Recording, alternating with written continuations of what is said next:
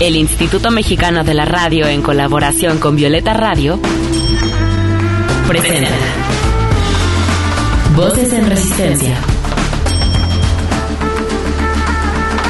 con Julia Dixon.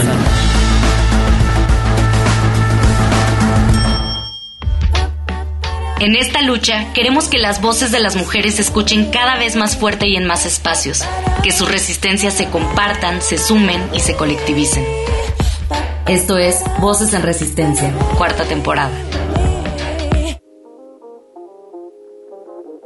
Dice Coral Herrera que los hombres que hacen sufrir a las mujeres generalmente son aquellos con problemas de masculinidad, es decir, hombres de masculinidad frágil que se sienten inseguros y utilizan la violencia cuando tienen problemas o cuando quieren algo. Su forma de relacionarse con el mundo es violenta porque no tienen otras herramientas para relacionarse, para comunicarse, para resolver conflictos, para construir un vínculo amoroso con una mujer. Yo diría que no todos los hombres que hacen sufrir a las mujeres por amor son violentos, pero sí son hombres que tienen una carencia enorme de habilidades emocionales y también comunicacionales. Hombres que le tienen miedo al amor y hombres que temen enamorarse y ser frágiles. Voces en, resistencia. Bienvenidas, bienvenidos, bienvenides a Voces en Resistencia. ¿Cómo están? Yo soy Julia Didrickson y las voy a acompañar la siguiente media hora. ¿Y qué creen? Estamos acompañadas de un varón. Yo sé que es algo inusual eh, esto porque pues en la mayoría de los espacios feministas no nos involucramos con varones, pero desde Voces en Resistencia sabemos la importancia de que ellos también se involucren en la transformación de este sistema patriarcal y por supuesto en la transformación también respecto a nuestras vivencias afectivas. Eh, porque estoy impactada. Recuerdan que hago círculos de mujeres, pues siempre les, les digo a las chicas que me parece alarmante que nosotras estemos los sábados, los domingos en las mañanas reuniéndonos en colectivo, hablando de nuestros sentires, buscando nuevas formas de amar y mientras los varones pues sabemos que no se están organizando de esa manera, que no se están cuestionando, que no se están replanteando el amor, o al menos la mayoría de los hombres. Entonces, por eso tenemos un invitado el día de hoy y por eso vamos a hablar sobre este tema tan importante. Ulises García Figueroa es licenciado en Ciencias de la Comunicación y estudiante de la maestría en Etnomusicología. Actualmente tiene un perfil en TikTok sobre nuevas masculinidades y se dedica al análisis y difusión de temas importantes para el replanteamiento de las identidades y vivencias masculinas así como la transformación del papel del hombre en la sociedad. Ulises, bienvenido a Voces en Resistencia. Muchísimas gracias por la invitación, muchísimas gracias por el espacio y también eh, pues muchas gracias también por esta invitación inusual a que sea un hombre en un, en un espacio feminista que entiendo perfectamente los motivos y razones y por eso agradezco verdaderamente que me brinden esta oportunidad. Con mucho gusto. Sabemos que el amor romántico ha sido históricamente una opresión, una opresión patriarcal hacia nosotras las mujeres y yo te preguntaría, ¿de qué forma el amor romántico también afecta a los varones? Claro, el amor romántico nos afecta mucho a nosotros los hombres porque de entrada nos está estableciendo la manera de cómo ser un hombre ante las relaciones heterosexuales, que cuáles son todas las condiciones que debemos de cumplir para entendernos a nosotros mismos como hombres dentro de una relación y también para que dentro del juicio social se nos tenga una buena valoración como hombres. Entre más estemos cumpliendo todos estos, eh, todas estas acciones que están directamente relacionadas con eh, la heteronorma, directamente relacionadas con los roles tradicionales de género, directamente relacionadas con todos los preceptos de la masculinidad hegemónica también, es que nosotros vamos a tener entre comillas, mayor éxito o menor éxito al momento de establecer una relación. Eso es básicamente seguir un manual para el desastre en muchas de las ocasiones para los hombres, porque estamos imponiéndonos ideas, acciones, pensamientos, creencias que nos dicen cómo debemos de ser en lugar de explorar lo que nosotros somos dentro de las relaciones eh, para nosotros mismos y para los demás. Creo totalmente que, a los hombres también los perjudica el amor romántico sin embargo no se compara con la situación que vivimos las mujeres, ¿no? Porque sabemos que se nos enseña a amar de manera muy diferenciada, que para nosotras el amor va a ser un deber, ¿no? De cuidados también. Eh, pero pues sí, me pongo a pensar, por ejemplo, los varones que tienen este rol de proveedor, ¿no? Que pues sí sería, ahí podría ser un ejemplo y también en, en el sexo. En todo el erotismo, los varones también tienen una carga pues gigante, así que está interesante como empezar a ver esas tal vez no sé si desventajas que tienen los varones, siempre nombrando que para las mujeres el amor romántico ha sido una violencia. Y yo quería preguntarte, eh, me da curiosidad, ¿Por qué crees que muchas mujeres sentimos que los varones no quieren relaciones serias, con formalidades, al contrario de muchas de nosotras que sí buscamos eso? ¿Qué pasa con eso? Eh, bueno, nada más retomando un poquito esto que mencionas precisamente de las mujeres. Definitivamente, aunque el precepto del amor romántico afecta a los hombres en muchos sentidos, las que realmente han llevado toda esta carga, eh, tanto afectiva, emocional, quienes han pagado los platos rotos de todos estos sistemas violentos de relacionamiento entre personas, son las mujeres. Y eso sí es muy, muy importante resaltarlo porque si bien nos afecta a todos, eh, esta misma dinámica de relacionamiento patriarcal sí supone muchas ventajas para los hombres, como es el hecho de que el amor lo puede todo, pero esa frase del amor lo puede todo realmente es sufrida por las mujeres, porque dentro de este contexto del amor romántico es que eh, las mujeres son quienes tienen que perdonar, ¿no? Son quienes tienen que adaptarse. Entonces, sí nos afecta a los hombres, pero eh, a final de cuentas quienes han recibido la mayor parte de los daños, la mayor parte de los estragos de este tipo de eh, dinámicas violentas han sido las mujeres. Y creo que también como hombres tenemos que reconocer eso. Sí nos afecta absolutamente a todos, pero hay una clara diferencia en cuáles son también los beneficios históricos que hemos recibido. Sí, me parece importantísimo lo que, lo que añades porque creo que el primer paso para la construcción de nuevas masculinidades es el reconocimiento de los privilegios, es el reconocimiento de la opresión patriarcal sobre las mujeres y todas las ventajas y bueno, privilegios que tienen los hombres por encima de nosotras en cualquier aspecto, ¿no? Y en este caso hablando del amor. Si yo te preguntaba, ¿por qué crees que las mujeres, que muchas mujeres, sentimos que los varones, sobre todo ahorita, no quieren relaciones serias con formalidades? ¿Qué, qué se te ocurre? Como tal, eh, no tendría una respuesta universal para ello. Probablemente en muchos aspectos y sobre todo en las áreas más urbanizadas tendría que ver con el acceso a la información, el acceso al conocimiento sobre estas dinámicas de género, sobre la violencia de género, sobre pues la visibilidad que se le está dando ahora a todas estas problemáticas que han existido desde siempre, pero que hasta, pues lamentablemente recientemente es que se ha convertido en un tema cotidiano para la sociedad. El hecho de que en el caso del movimiento feminista cada vez sea mucho más evidente en cuanto a sus peticiones, en cuanto a su lucha y en cuanto a la visibilidad de los problemas que se está acercando hacia el público, creo que en las áreas más urbanizadas muchos hombres se han sentido intimidados al ver que esos privilegios, que todas esas cosas que antes no se les cuestionaban, que todas esas cosas que existían en la sociedad pero que nadie hablaba de ellas, ahora sí se cuestionan, ahora sí se nombran, ahora sí se dicen y sobre todo ahora sí se empiezan a evaluar no solamente desde la cultura popular, no solamente desde la experiencia propia, sino ahora también a través del activismo, a través de los medios de comunicación, a través de las redes sociales. Creo que en muchos sentidos los hombres se sienten un poco intimidados al saber que estas dinámicas ya no se van a reproducir sin consecuencias para ellos, sin responsabilidad por parte de ellos.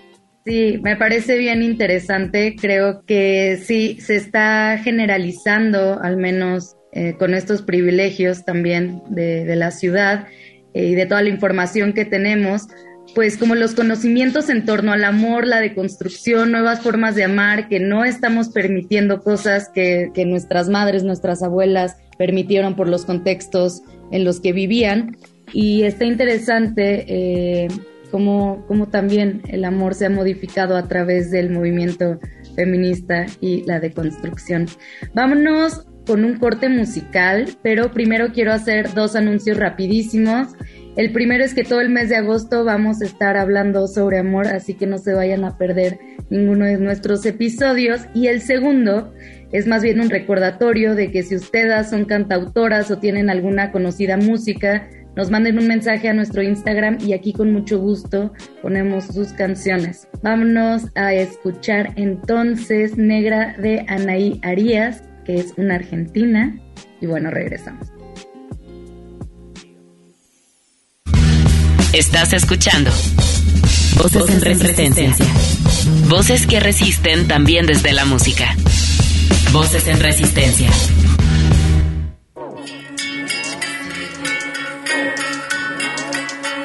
Prendeme la hoguera que la voy a quemar, guacho, que yo te salgo a buscar. Prendeme la vela que la voy a quemar, negra, que yo te voy a esperar. Miedo que lo sepa, miedo que perciba, miedo que la mate, que ella sobreviva. Miedo que te mire, que sea atractiva, miedo que reciba, miedo que conciba, pero ¿qué es eso? Tantos años de ceguera, todo cae por su peso y te lo confieso. Algún día vas a ver la otra cara del exceso. Canto, canto,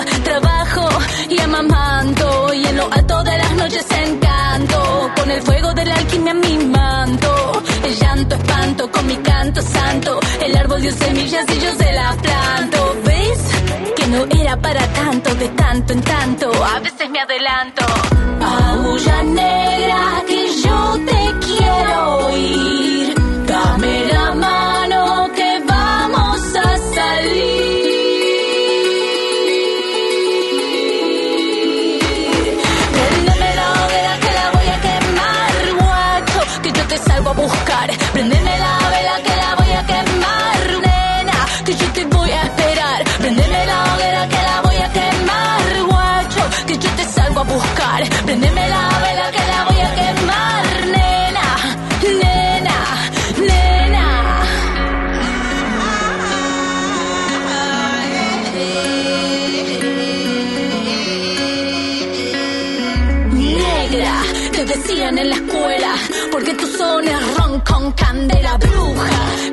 corazón de hechicera, porque tus movimientos hipnotizan a cualquiera fea. No podían creer que el magnetismo es más fuerte que el aparentar ser bestia.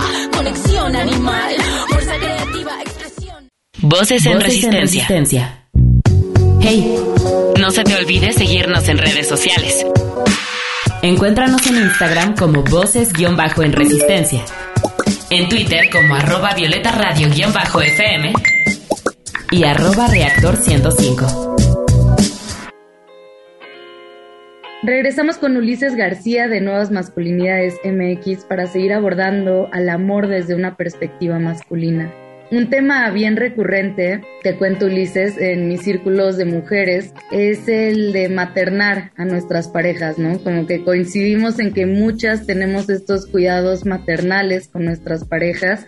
Yo creo que la mayoría de las mujeres los hemos tenido. Yo quiero entonces preguntarte, ¿qué pasa con la reciprocidad en temas de cuidados en este amor patriarcal, ¿qué pasa con los hombres también que se dejan maternar?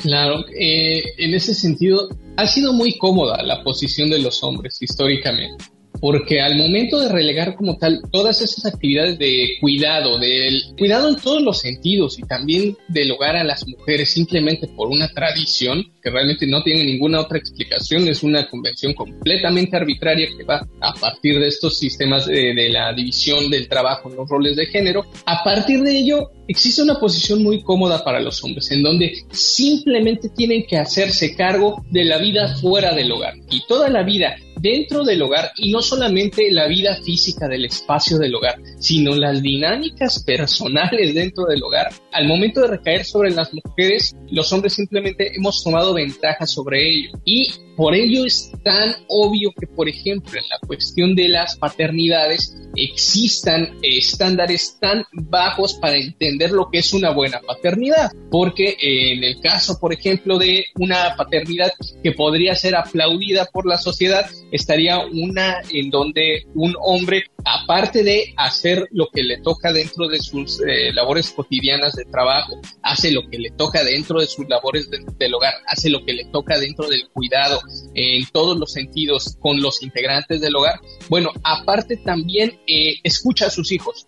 Y eso ya es algo que se sale de la norma. Nosotros hemos estado muy cómodos en el sentido de relegarles todas esas, todas esas actividades de cuidado, todas esas actividades de relacionamiento y de bienestar completo de las personas dentro de un hogar. Y creo que es precisamente el tiempo de involucrarnos en todas esas áreas y entender que no existe una explicación biológica natural de que las mujeres tienen que hacer eso porque son mejores haciéndolo. No, literalmente hemos construido todo un sistema que propicia que se sigan reproduciendo esos roles de género, de manera tal que al momento de, por ejemplo, tener una entrevista laboral, a un hombre no se le pregunte si está, si piensa tener un hijo próximamente. Y si lo va a tener, jamás va a influir en la decisión de contratarlo o no. Entonces, ese tipo de situaciones en donde desligamos a los hombres de manera natural, bueno, natural en el sentido social, los desligamos de esas actividades que tendrían que ser cotidianas, es como nos hemos sentido muy cómodos y creo que tenemos que salir de esa comodidad y enfrentarnos realmente a una situación mucho más equitativa para todos. Eso, yo creo totalmente en que el amor es un intercambio también de cuidados, ¿no? O sea, tenemos que buscar la reciprocidad en los cuidados. ¿Cómo sabes que estás tal vez tratando de maternar a tu pareja, bueno, porque le estás dando todos los cuidados que esa persona no te está dando a ti. Y también me llama la atención esta cuestión de que los hombres protegen y las mujeres cuidan. ¿no? O sea, como que las mujeres no es un rol para nosotras proteger, pero sí cuidar. Y entonces ahí yo le preguntaría a la audiencia, ¿no? ¿Cuál es la diferencia entre proteger y cuidar? Hace rato estabas hablando también o mencionaste el mito del amor todo lo puede. Y, ay, a mí me, me vuela la cabeza ese mito, ¿no? Creo que es uno de los mitos que más han perjudicado a las mujeres en torno al amor romántico. Y sí, porque llegamos a pensar que con nuestros cuidados, con nuestro amor, vamos a poder cambiar, por ejemplo, un hombre violento, vamos a poder dejar que nuestra pareja deje de ser alcohólico o que nuestra pareja sea más responsable afectivamente, ¿no? Como que realmente pensamos que si nos esforzamos más con amor, vamos a poder cambiar ciertos aspectos de nuestra pareja. Y pues yo te pregunto si los hombres pueden cambiar y de qué manera podrían cambiar. Claro, por supuesto, sobre el cambio en los hombres, creo que es muy importante entender que eh, todas las personas no solamente podemos cambiar, sino tenemos el derecho de hacerlo. Y esto es una, un, pilar fundamental en todo esfuerzo de deconstrucción. ¿Por qué? Porque la deconstrucción no es para personas perfectas que siempre han hecho todo bien y que no reproducen de manera activa o de manera inconsciente ningún sistema de violencia. Por el contrario, la deconstrucción es para personas que sí están reproduciendo violencia, que sí están haciendo cosas que dañan a los demás, que dañan a sí mismos, que hacen que se dañen a sí mismos y que esas personas tienen una voluntad de cambiar esa situación, de empezar a hacer las cosas distintas. Entonces, las personas no solamente pueden cambiar, sino tienen el derecho de hacerlo y creo que eh, en general nosotros que estamos en los medios, en cualquier tipo de medio de comunicación que de alguna manera podemos aportar algún contenido, creo que siempre debemos de apostarle a eso, a la cultura de un cambio, un cambio que beneficie absolutamente a todas las partes de la sociedad.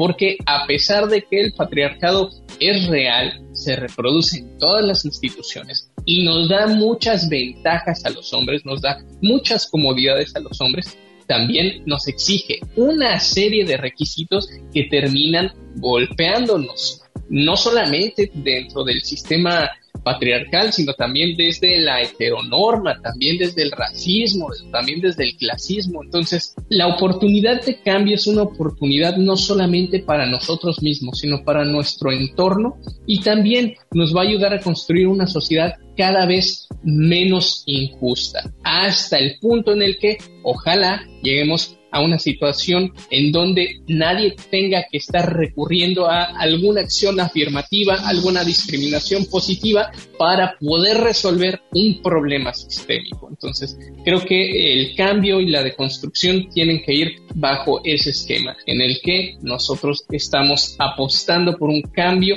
en general y también en lo personal. Súper interesante lo que nos cuentas, Ulises. Yo también creo en que tenemos que apostarle eh, al cambio, ¿no? A creer en que las personas pueden cambiar, pero pues sí, sí decir que, que, no van a cambiar con amor, ¿no? Que no van a cambiar sobre todo con el amor de otra persona. Entonces creo que, que las personas pueden cambiar, que tenemos que apostarle a creer en que las personas cambian, pero no van a cambiar a través de nuestro amor, ¿no? No podemos cambiar nosotras a las personas, ellos tienen que entrar en, en un proceso grande también, ¿no? Ahorita vamos a seguir hablando de eso, pero vámonos con la segunda canción del día que le escogió nuestro invitado. Disfruten a Cristina Hernández con su canción Resguardados.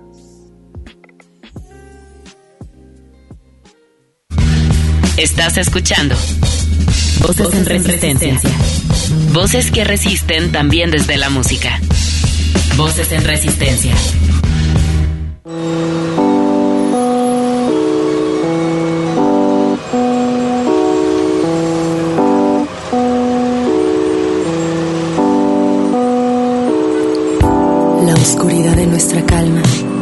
Es efímera ni constante. No sabemos el nombre del alma, no sabemos si somos amantes. Nuestro amor y nuestra piel nos han llevado a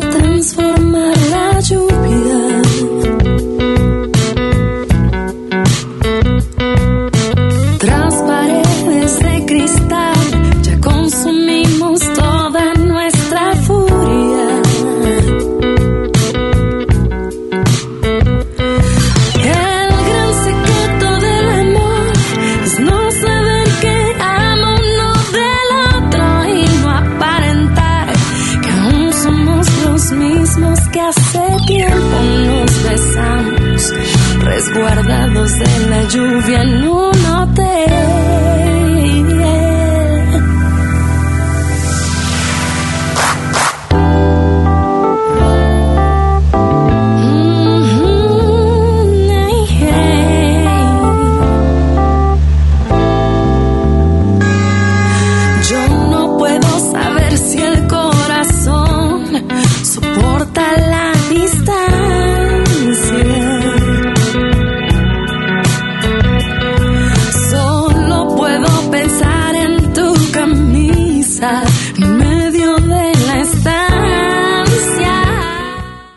Voces en Voces resistencia. resistencia.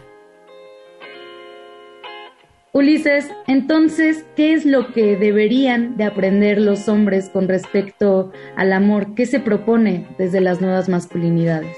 Perfecto. Desde las nuevas masculinidades se propone que de entrada el amor no tiene por qué ser eh, heteronormado, no tiene por qué seguir eh, todos estos preceptos del amor romántico, que existen posibilidades dentro del espectro relacional amoroso que podemos tener, que la monogamia no es ni el único sistema de relacionamiento ni el mejor.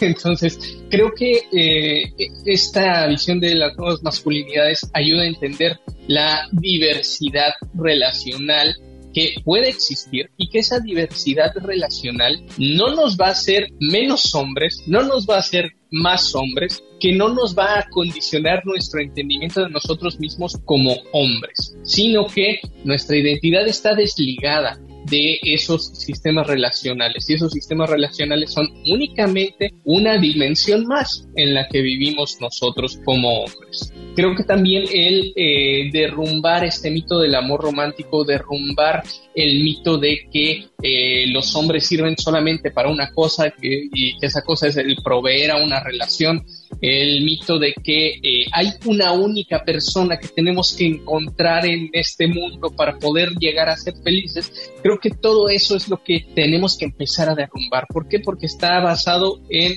simples prejuicios, en simples ideas que en algún momento se configuraron para mantener las estructuras de poder que ya existían en ese entonces.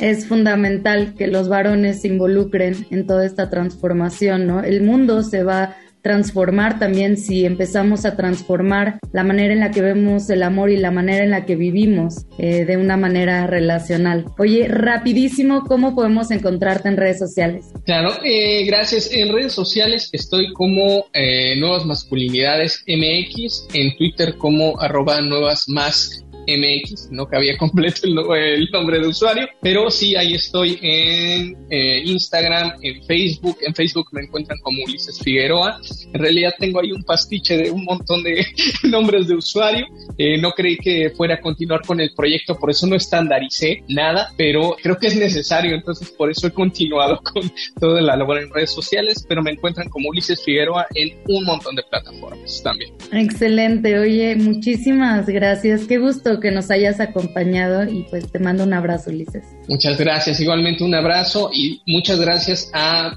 todas las personas que escuchan eh, este espacio. Gracias por dejarme estar en este espacio y también para los hombres que hayan escuchado todo esto. Hay posibilidad de cambio y tenemos que escuchar, aprender a escuchar a, a los demás, especialmente a las mujeres. Tenemos que empezar a escuchar mucho más a las mujeres. Muchas gracias por tu mensaje, gracias por tu tiempo. Un abrazo.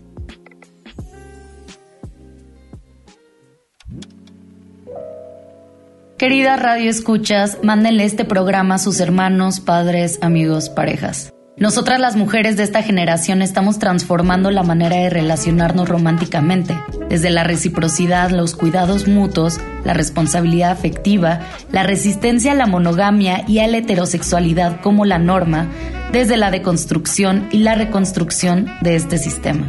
Y necesitamos que ellos también se involucren. Gracias a todo el equipo de voces, gracias a Limeria Violeta Radio y gracias a ustedes por escucharnos. Yo soy Julia Didrickson y las espero aquí la siguiente semana y la que sigue y la que sigue.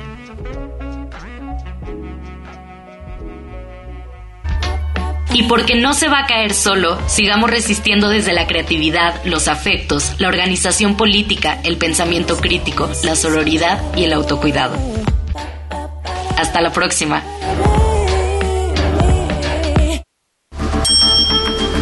Con la colaboración de Violeta Radio, esta fue una producción de Grupo Imer.